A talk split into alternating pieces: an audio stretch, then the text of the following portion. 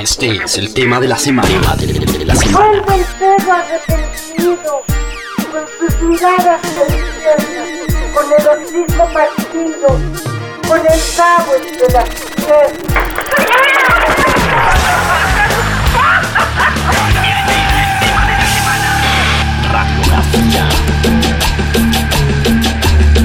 Hola banda, yo soy Camilo del Instituto Mexicano del Sonido y están eh, conectados con el honorable y querido Latin Rock.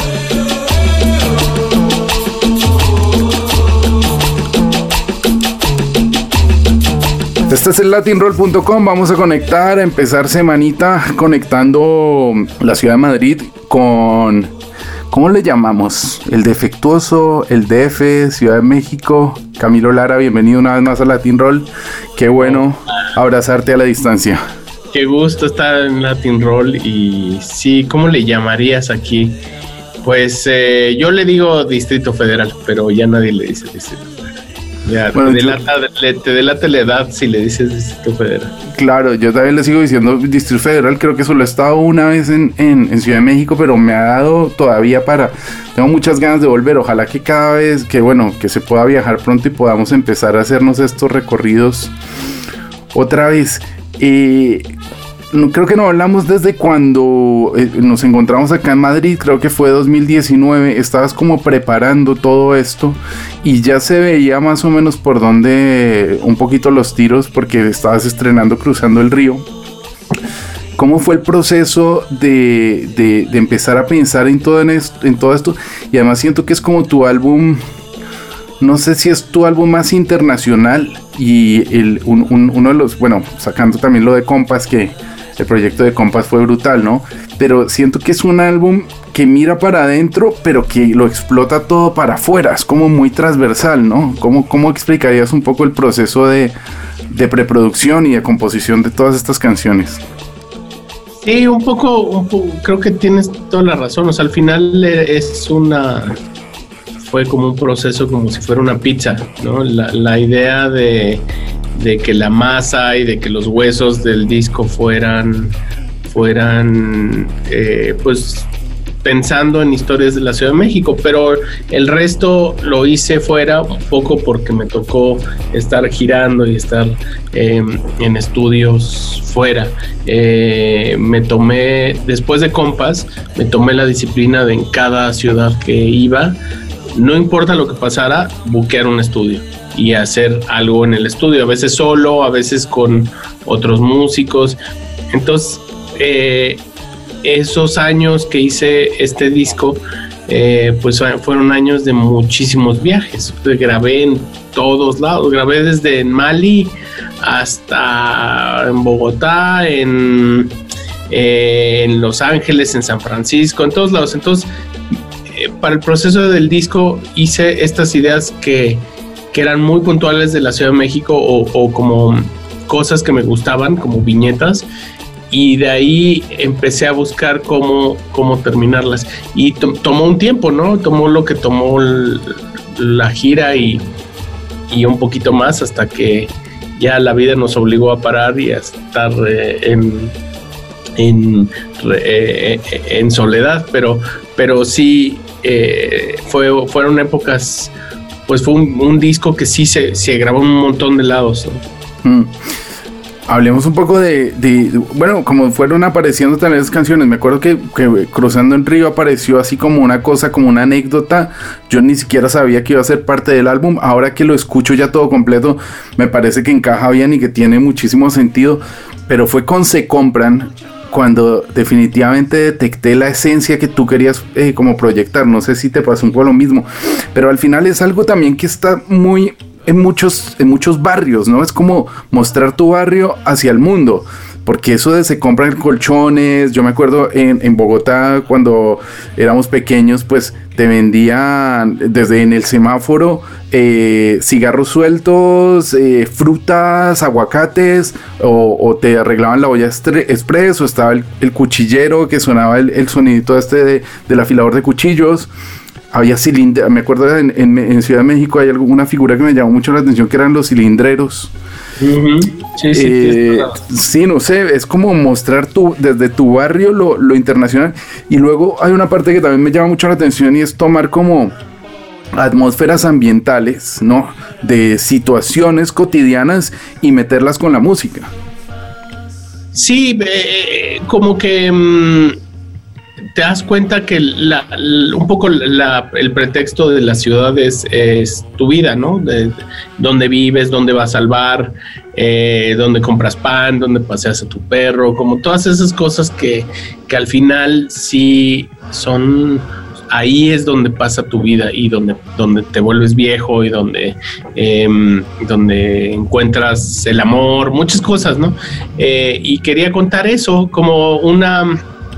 Al final eh, el disco es un poco la gentrificación, ¿no? Como el cambio, el cambio de la ciudad y de uno, ¿no? De cómo empezó uno. Em, como yo empecé en la Ciudad de México, eh, mis primeros recuerdos era subirme al metro con un viaje, eh, en el, boleto del metro dice un, viaje, entonces meterte a un viaje y por ejemplo irte a todas las estaciones del metro en un día y, decir voy a conocer todas las estaciones que pasan por el metro en un día. Y, ese es como mi recuerdo en la ciudad ya no lo haría y ya no lo haría porque ya no tengo como que igual se me quitó ya las ganas de, de ser ese niño que anda en el metro todo el día o que... Em, pero ya hago otras cosas, ¿no? Entonces, y así siento que la ciudad es eso. La ciudad para mí era... Mi, mi ciudad era Distrito Federal y era esta cosa como un, un, lugar muy diferente al que es ahora, que es muy moderno, que tiene muchas franquicias, que es como eh, parte bonito y parte horrible, eh, o sea, como que todos envejecemos pa' mal y pa' bien, ¿no? Y, siento que la ciudad tuvo eso. Y quería contar eso, como la, idea de, pensar cómo te, cómo te haces mayor, eh, cómo te gentrificas y cómo cambia tu vida eh, en un mismo lugar, que y, en México es muy notable porque ya tiene otro nombre, ¿no? Y así es esta ciudad que medio se destruye y se construye todo el tiempo por temblores, por eh, problemas, porque somos unos bárbaros con la arquitectura, por muchas cosas, ¿no? Y e, eso, eso era la historia del disco. Claro, me da la sensación que en este álbum eh, ocurre algo que probablemente en el disco pasado también pasaba como una, una cosa que estabas tú tratando como de autorreferenciarte o de o de reivindicar cosas de, los inicios del IMS, pero en este álbum lo noto aún más, incluso por el nombre, México Máxico. Cuando, cuando, cuando salió el primer disco fue como, wow, ¿qué, es esto, no? Es mexicano, pero es cha-cha-cha. Ahí nos conocimos. sí, exacto. Ahí, ya ha, llovido mucho. En este me da esa misma sensación, pero no lo estás tomando desde, desde lo, lo puramente vintage, llamémoslo así, que cuando salió el México Mágico, yo creo que era como reivindicar la raíz y reivindicar algunas cosas a, partir de samples. Eh, y, de hacer moderno algo, algo y, de retomar ritmos desde, desde, la parte folclórica, pero ahora lo vemos un poco más como lo contabas tú desde el barrio, ¿no? Desde, desde las situaciones pero puesto en, una, en un contexto también muy moderno y, sonoramente también muy vanguardista. Pues eh, sí, cambió mucho la cosa, ¿no? Eh, sí siento que este disco es más parecido a ese disco que al resto de los otros, porque eh, creo que la idea es un poco la misma, ¿no? Pero siento que en ese momento el por desconocimiento, porque hacía las cosas de otra forma o porque mm, mi, mundo era otro. Eh, ese era un disco que, que, quería ser a fuerzas mexicano, ¿no? Como que tenía esta cosa de que eh, quería glorificar cosas que hoy en día ya no... Ya no las glorifico porque he trabajado mucho con eso y es parte de mí, o sea, en ese momento pues estaba descubriéndome y, ahora pues ya como que siento que, que, ya todas esas cosas ya las hice y, y, sí estoy tratando, no de glorificar, pero de, de, hablar de otras cosas que, aunque son muy personales y eso, terminan siendo tu vida diaria. se compran es un buen ejemplo, ¿no? no mm. Es una cosa que es... Eh, que ahí está, que todo mundo odiamos, lo, lo padecemos todos los días, nos despierta eh, para dormir y nos despierta, cuando eh, muy temprano en la mañana, estás en un Zoom y suena eso.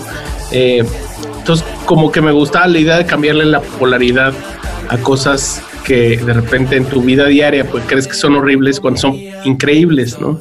si de repente llegaran unos aliens y se llevaran a todos los que a todos los que tienen carros o camionetas que dicen se compran, eh, colchones, refrigerados, tambores, lavadoras, microondas y fierro viejo que venda, y se los llevaran de este mundo, todo el mundo estaría tristísimo porque sí es un algo muy, es el tuétano de, esto. Entonces, como que era cambiarle la polaridad, decir, esto que, es, que creemos que es horrible es, puede ser bellísimo, ¿no? Hay, hay belleza en la, en, en, todos lados y ese es un lado.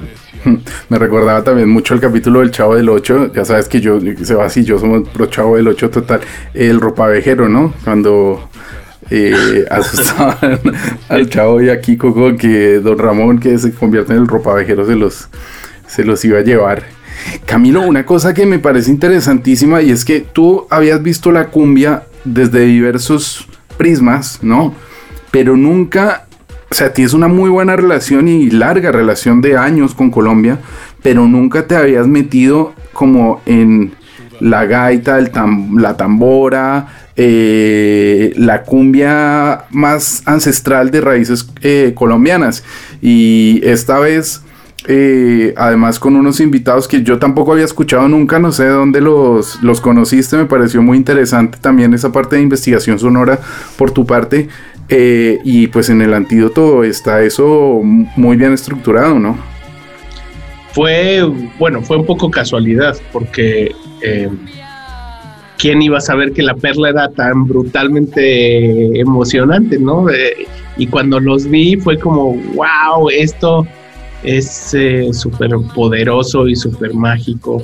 Em, y, y, en cierta forma la canción, la Em, el antídoto que lleva muchos meses tratando de acabarla, eh, cuando pongo la sesión eh, se las toco a, las chicas de la perla para ver si, si hacemos algo, como que ahí tuvo sentido todo y un poco como sin, sin pensarlo demasiado porque eh, la canción era una canción sonidera como, como pensar, darle otro ángulo a un sonidero mexicano, un baile de aquí, eh, con post con el pitch abajo y que fuera como medio entre una canción para un rave o una cosa sonidera. Y ellas trajeron la cosa que hermana al, al sonidero en México, que es la cumbia pura y dura, ¿no? Claro. Eh, ellas, eh, ellas sí fue, un, fue un, momento increíble porque cuando en las sesiones que hice en Bogotá, terminé por algún, por, como uno termina en todas las fiestas sin querer, eh, en, el estudio de, el grupo de La Perla y ahí había muchísimos grupos interesantes y sentí como que, como, como me pasa muy bien seguido en Bogotá, que siempre hay algo pasando y algo que se está así a punto de, de hervir y que está súper emocionante. Entonces, eh, al día siguiente estábamos en el estudio y grabamos y, y, grabamos con un buen, grabé un buen de artistas, ¿no? De Soy Emilia, em, eh, no sé, un, buen. Eh, y eh, Pedrina también grabó. Y, y, de todo eso, lo que quedó fue la perla, ¿no? Mm. Siempre pasa, ¿no? Luego ya en unos años verás la, tal vez la canción de Soy Emilia en alguna otra cosa, pero en esto no tenía, no, no tenía cabida, ¿no? Pero, pero lo, de la perla fue tan importante y creo que como que nunca lo, nunca había reparado que, que teniendo tan cerca la cumbia de, Colombia y siendo tan fan de eso, nunca la había tenido en un disco, ¿no? Y eso mm. fue increíble, poderosísimo. Mm.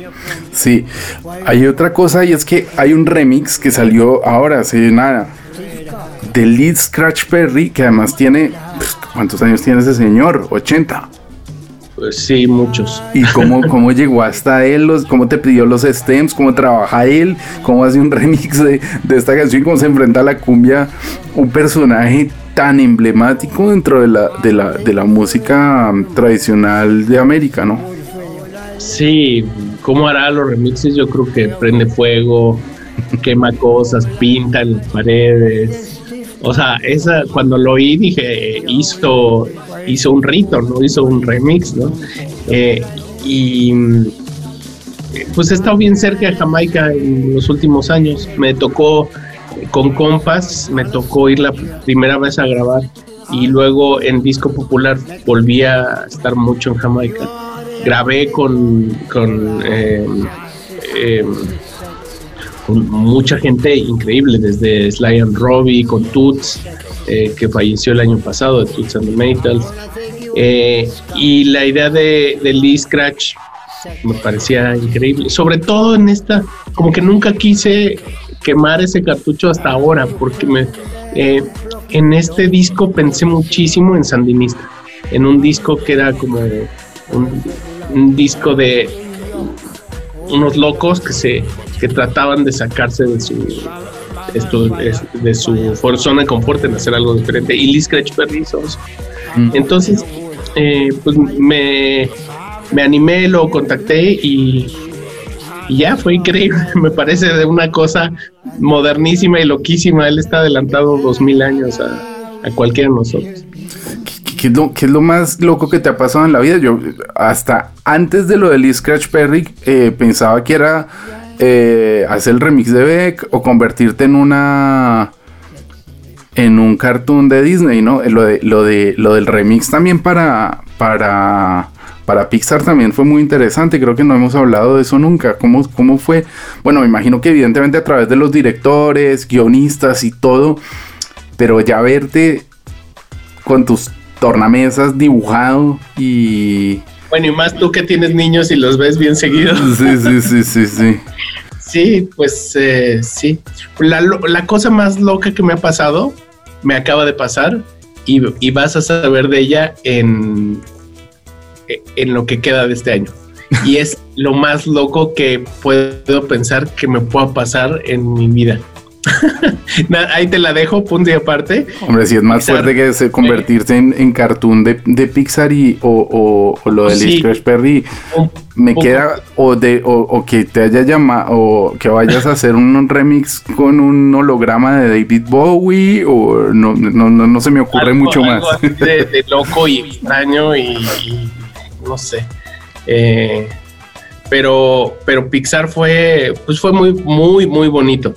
No más que fue tan largo que como que cuando, cuando lo cuentas dices, ay, qué buena historia. Pero es una historia que duró ocho años eh, o siete Ajá. años. Entonces, eh, hubo poco momento de que me fuera emocionando, salvo en los momentos, ya sabes, en la premier, cuando lo vio mi mamá, cuando me enseñaron que salí en... Eh, en la primera vez en uno de los cortes, como cositas que sí daban mucha emoción, pero en general, eh, pues en ese periodo hubo casi dos presidentes en México, saqué tres discos, giré como loco y eran momentos de que trabajaba muy fuerte dos, tres semanas y luego dejaba de trabajar tres meses.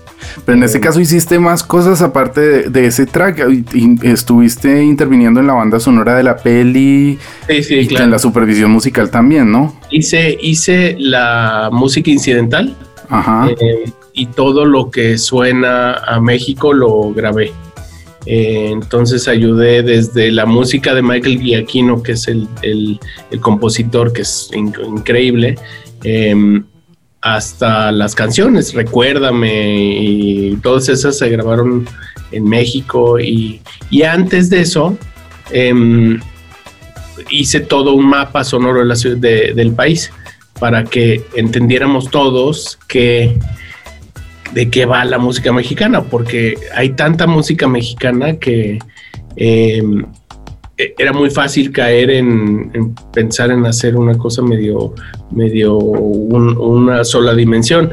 cuando en realidad pues hay en el norte hay, hay bandas y hay eh, norteños y luego hay marimbas y hay eh, y hay ritmos muertos, cumbia, danzón, cha-cha-cha, eh, mambo, hay sones, hay mariachi, cumbia, o sea, hay tanto que es como, si no medio lo tienes claro, como que no, no funcionaba. Mm. Y, los primeros dos años tal vez fue, fue eso, fue entender que, qué era la música mexicana o, o, qué pensábamos que podía sonar en un pueblo como la, la Santa Cecilia, que es el pueblo de, de Coco. Es muy interesante eso porque para enfrentarte a, una narración audiovisual, a, una serie, incluso a un trabajo Mm, básico de hacer un, jingle de publicidad, es muy importante uno hacer esa investigación y profundizar, ¿no? Y más cuando estás hablando de algo ancestral y de una relación absolutamente musical de una cultura como la mexicana. Eh, me parece muy interesante eh, eh, ese lado y ese aporte que hiciste en, esa banda sonora. Volvamos al disco. Hay más gente por ahí dando vueltas. Ya hablamos de La Perla. habíamos hablado antes de, de Yo Crepúsculo. Lo de Graham Coxon también es otra cosa que es como un, un home run absoluto. Además que la canción justo salió no sé si faltaba una semana, semana y media para que Mr. Trampas volviera a sacar las uñas en las elecciones, ¿no? Y en medio de la pandemia, además el, el, final de la canción, es decir, tiene como una cadencia rítmica muy interesante cuando empiezas con el fraseo de My America is not your America, pero después tiene una transformación y las guitarras eléctricas, yo creo que probablemente son de las mejores guitarras eléctricas que tienes en toda tu discografía. Pues de calle, pues son de Graham Coxon. Imagina, o sea, ese sí es un Guitar God así hecho y derecho.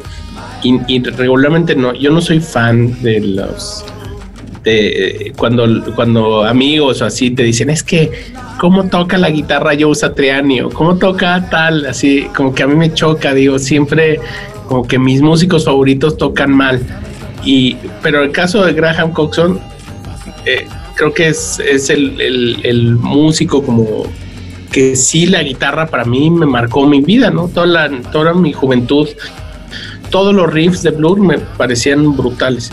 Eh, y esa canción, eh, como que mucho de la, de la idea de esa canción era, estaba pensado en, en los Talking Heads, en, en esos discos como que en los que Brian Eno y, David Byrne estaban experimentando en, músicas que no fueran eh, que fueran hipnóticas y que fueran eh, coqueteos con la música africana, con la música caribeña. Eh, y quería hacer eso, una, una, canción que fuera un mantra, que te llevara a una cosa. Y, y se volvió, era una canción política, pues se volvió muy política, porque en el momento que la saqué, eh, pudimos filmar todo el, todo el movimiento Black Lives Matter en Los Ángeles. Em, entonces fue muy poderosa, como que todo eso que se decía por un lado, como que tomó pegamento con, con lo que estaba pasando. Y, y al final el, la canción, el video se volvió eso, una, pues un, un parte de un momento en el que o, se iba Trump o ya no volvíamos a Estados Unidos nomás. Em, y, fue súper emocionante. Y para mí grabar con Graham Coxon pues ha sido lo, más genial. Yo lo conocí em, cuando compas tratamos de grabar con Damon Albarn y no coincidimos nunca, pero para este disco lo busqué para para contactar a Graham que venía a tocar a México y se quedó un par de días más. Entonces grabamos y, fue increíble verlo en tu estudio, sentado en, el tapete ahí tocando. Muy emocionante. Qué bueno.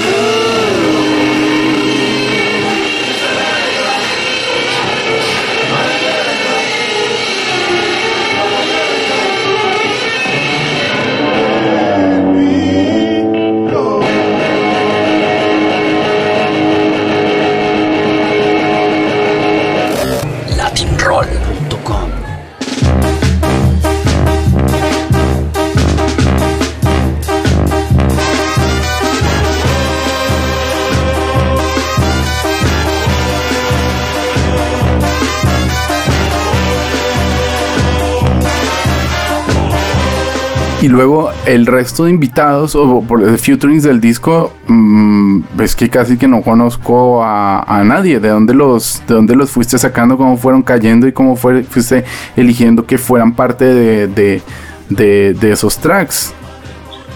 Bueno, está Dan el Automator, que es un productor de hip hop eh, experimental de muchos años. Él produjo todos los discos de Gorilas. Sí, este eh, me suena un poco más. Sí, increíble. Dan, eh, un superproductor, un beatmaker sí. y, y, y, buen amigo, ¿no? Como que fue muy divertido trabajar con él. La banda misteriosa son, eh, los conocí en Coco, justamente ellos eran la banda que gana el concurso de talento. Eh, y después grabé con ellos con Lila Downs. Entonces eh, ya eran buenos amigos y, era, y es un tipo de banda muy peculiar porque hacen música de estilo banda sinaloense, pues son de Oaxaca, donde, la, donde hay otro tipo de bandas que se llaman las bandas mijes. y, y aunque no quieran, pues ellos estudiaron así y, así aprendieron a hacer música, entonces suenan a eso y suenan bastante oaxaqueño el asunto. Y hay otros artistas, hay otros eh, colaboraciones, está Cuco, eh, Cuco es un mexicoamericano muy joven que tiene 20 años y es brutal, así de los grandes compositores. Em, y luego está por ahí Vía, y Dogworth, que son dos raperos eh, vía más cercana al mundo Farrell y al mundo um, J Balvin y eso. Y Dogworth es un punk rocker que hizo su transición al hip hop y es eh, increíble lo que hace. No me acuerdo si hay más colaboraciones. Está por ahí Sergio Mendoza, que estuvo en algún track. Está Moni Mark. hay por ahí un par más. Pero bueno, Moni Marco, Sergio Mendoza son un poco más frecuentes, son como más de. de son de la banda de casa, sí. Son de casa, sí, estar ahí más a la mano, ¿no? Eh, hay una canción que me llama muchísimo la atención y es esa balada de la aspirina. Sí. Cuéntame un eh, poco de sobre esa, ese track. Esa justo la, la trabajé con el Automator eh, en San Francisco. Y y ahí, esa, esa habla como... En México hay una cadena de tiendas donde vas y compras cerveza, cigarros, que se llama el Oxxo. Eh, o XXO. Que Parecido a lo que podría haber sido en los 80s el 7-Eleven en Estados Unidos o las estaciones de gasolina que tenían su Star Mart en Colombia, creo que se llamaban también. Tal cual. Y hay cada vez sales y hay un nuevo Oxxo en algún lugar. Eh, yo sospecho que va a haber más Oxxos que personas en unos 30 años. Eh, y entonces era como eh, un poco como el, baile es medicina, es un lo mismo que estaba diciendo en, en el antídoto. Y, es como, a veces es como una, aspirina, es el, a veces es nada más un placebo y a veces sí, sí es medicinal y curativo.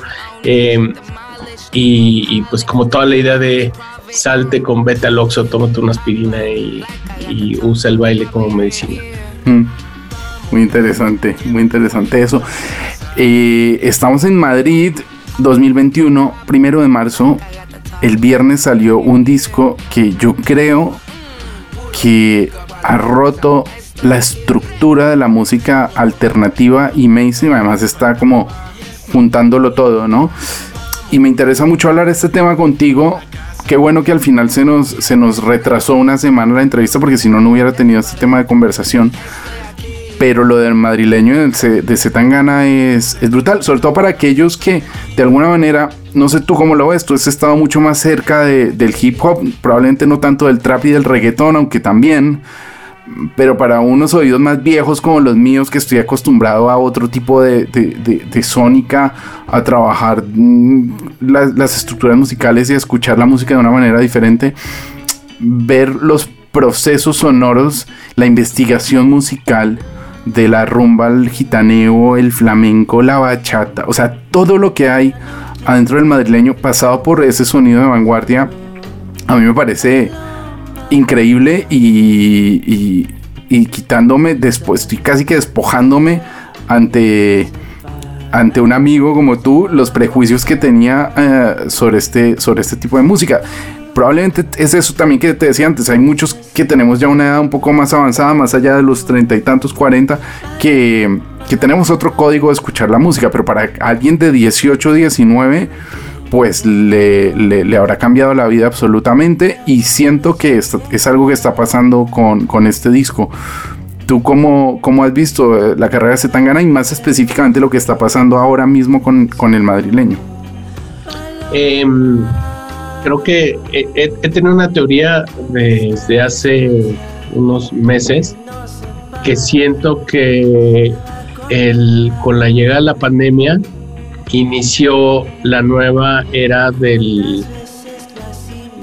cambió el, tipo de consumo de música eh, y de ser un mundo, antes de la pandemia estábamos viviendo un mundo de canciones, un mundo de, de, hits como lo, se vivió en los 50 eh, con el pop, bubblegum y con, eh, con el rock and roll y, canciones que eran tres minutos y, y lo siguiente y siento que la pandemia nos trajo la necesidad de piezas largas otra vez. Entonces yo estoy, yo estoy convencidísimo y, y llevo ya tiempo diciendo que es eh, que viene la era de los discos porque es una cuestión de, del tiempo que le dedicamos a consumirlo. Em, un buen ejemplo y creo que el inicio de esa era fue con el disco Bad Bunny, donde eh, tal vez él no, eh, no lo haya hecho a propósito, pero el hecho de hacer un disco conceptual y que, toda la gente se fijara en una obra completa, em, empezó a cambiar el mindset de la gente, entenderlo. Y, siento que este disco eh, viene a, como a reafirmar eso. De, vienen épocas donde los discos van a ser relevantes nuevamente. Eh, y, eh, particularmente en el, en el caso de Zetangana, me parece un disco pues, bien importante, ¿no? Como un disco, creo que el, el, entre más particular cuentes una historia, más, eh, más universal puede ser. Y siento que eh, me pareció muy, muy brillante poder, poder contar, poder hacer una historia así cuando pudo haber hecho una historia de fama o de frivolidad o otras cosas, ¿no?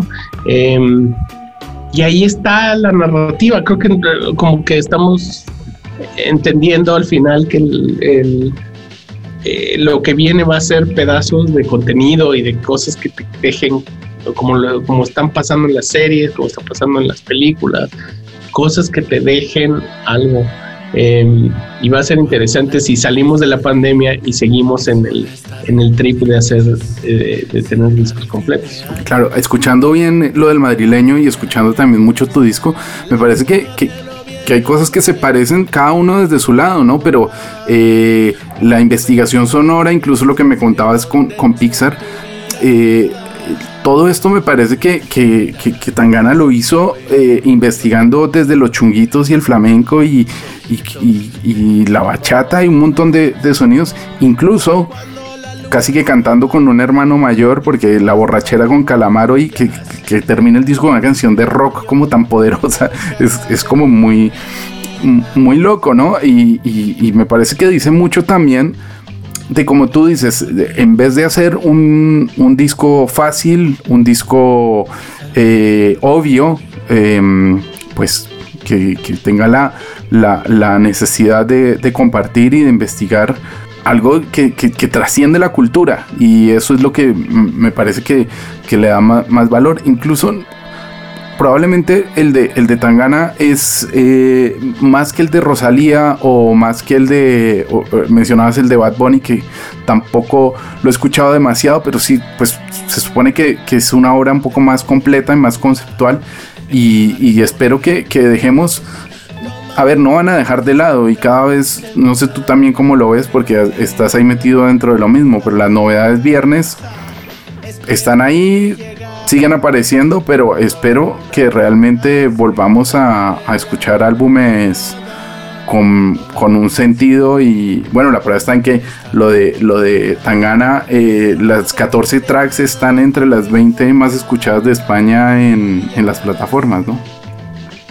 Sí, está pasando y no creo que, que mm, no creo que sea algo consciente, va, va, a pasar y va a haber discos completos porque la gente tiene más tiempo y, la verdad la gente quiere más cosas más sólidas. Eh, eh, eh, iba demasiado rápido el mundo y necesitaba momentos de, tres minutos menos y ahorita necesita cosas de 30 minutos o más.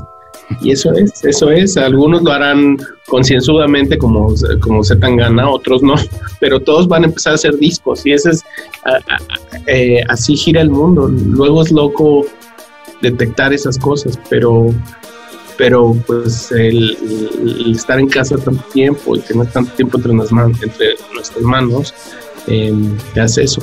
Mm. Y, y, la va, pues sí celebro, como que qué padre, que, qué interesante que venga eh, gente que está teniendo un altavoz tan fuerte y que haga algo bueno, ¿no? Que haga algo emocionante y, para su comunidad y con y de otro palo. Mm. Eh, siempre para mí los artistas buenos como que hay un peligrómetro y si lo tocan siempre el peligrómetro es es, es que están haciendo las cosas bien. Es interesante eso del peligrómetro. Y, mm, estuviste en Rompan Todo eh, me pareció, a mí eh, en lo personal me encantó, yo llevo más de, como sabes, más de 20 años, no solo haciendo un poquito parte activa de eso, sino también investigándolo, los sonidos, las raíces, cómo ha venido una cosa conectada con la otra. Y, me dio mucho gusto verte ahí poniendo tu punto de vista, me dio mucho gusto ver a Simón Mejía, por ejemplo, que es alguien que representa perfectamente mi generación. Eh, hay cosas que, no sé si te parece, ya con un poquito de perspectiva, y de pronto tú que sabes un poco más de la producción o cómo fue el trabajo ahí con los productores ejecutivos, pero por ejemplo, a mí me parece que Manu Chao es una pieza fundamental que por lo menos tuvo que haber sido mencionado Mano Negra en algún momento. O sea, Mano Negra hizo un disco impresionante viviendo en Colombia, ¿no? Y luego hay otra que ya va más a, la cuchilla en el corazón y es ver a Caifanes únicamente con la negra Tomasa sabiendo que están las nubes que, que, se nos lleva el viento o afuera o, lo que realmente significó Caifanes para una generación. No sé si hubo cosas que se quedaron diluidas. ¿Tú cómo, cómo lo ves así desde lo general a lo más específico? Sí, obviamente. Y por ejemplo, yo también diría Héroes del Silencio, el impacto que tuvo en México. Sí, el mismo eh, tampoco aparece, ¿no? Mm. Por lo menos se merecían una mención. Eh, sí, sí, sí. Pero también como que si te fuera... O sea, si, si tú vieras un documental de una serie eh, sobre el rock and roll en Estados Unidos, eh, dejarían al lado 40 mil cosas. De entrada no habría, pero eso habla muy mal. O sea, aquí hay, porque no ha habido otra cosa. O sea, lo que a mí me parece asombroso es que no pueda haber que, que esto sea un poco el primer documental mainstream acerca de algo en lo que tú y yo y un buen de personas hemos vivido, llorado, reído, o sea, eso ha sido nuestra vida, ¿no? Nuestra vida ha estado en torno a todo eso. Em, entonces, ojalá, ojalá sea como por lo menos una forma de poder empezar a hacer documentales más profundos sobre muchas cosas, ¿no? Yo hay, eh, me encanta, pero rompan todo, me encanta que exista eh, y también me encantaría que empezara a ver un documental de, ya más a detalle, porque sí todas las críticas estoy, estoy de acuerdo. Eh, pero responden a que se tenía que hacer una cosa para que la viera un alemán eh, y entendiera el rock en español o la viera en, en Túnez eh, una persona y dije, ah, mira, esto más o menos pasó. Em, sí, tiene, tiene, o sea, Manu Chao, yo creo que la, la importancia de Manu Chao en muchos proyectos pues, fue fundamental. Eh, pues ojalá pase, ojalá pase porque hay muchas historias por contar y, no hay documentación, no hay bien poquitos libros, eh, como que todo dependemos de una historia oral.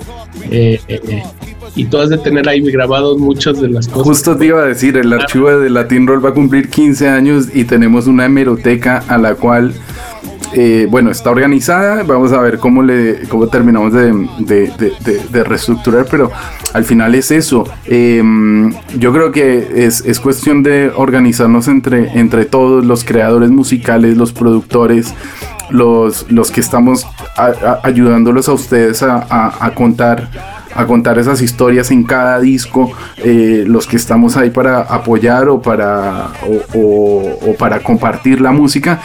Y, sí creo que es importante, sobre todo para las, nuevas generaciones, porque volviendo a lo de, incluso lo de Tangana y, las, nuevas generaciones, no sé tú también cómo estás viendo eso. Eh, yo le pregunto a mi sobrina que tiene 12 años, ¿cómo es, ¿de dónde saca la música que TikTokea? Me dice, ah, no, lo que me proponen. O sea, no hay una... Uno cree que, que, claro, yo con 12 años, en vez de irme a recorrer los 27 mil estaciones de metro como hacías tú en, tu, en tu maravilloso DF, yo me escapaba de casa y me esquivaba, de, ojalá que no me mm, apareciera un carro bomba por ahí, me iba a comprar discos. ¿no? Y cada quien con sus 12 años hacía una cosa diferente.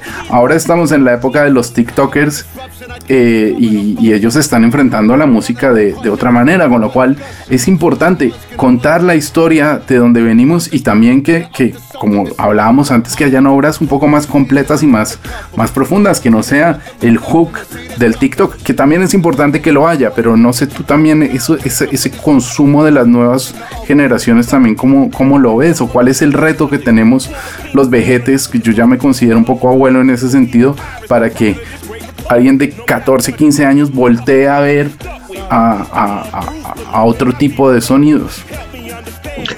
bueno, o sea, por un lado, es que como que el mundo no creció regularmente como crece en, otros lados. O sea, eh, lo que pasó es que en los ochentas y por ejemplo, Queen Latifah, todos los que empezaron el hip hop, eh, Ron DMC, todos esos se volvieron leyendas y se volvieron parte del establishment y la cultura pop se adecuó a ellos y hoy en día eso es parte de... Y que siento que en Latinoamérica no, o sea, toda nuestra cultura pop no ha sido glorificada una y no ha sido eh, popificada. Entonces, muchas de las cosas eh, de nuestras estrellas son y, los rebeldes que nos tocaron eh, de niños, pues se, quedaron en, la marginalidad y en cosas así, cuando en realidad deberían de ser el establishment hoy en día.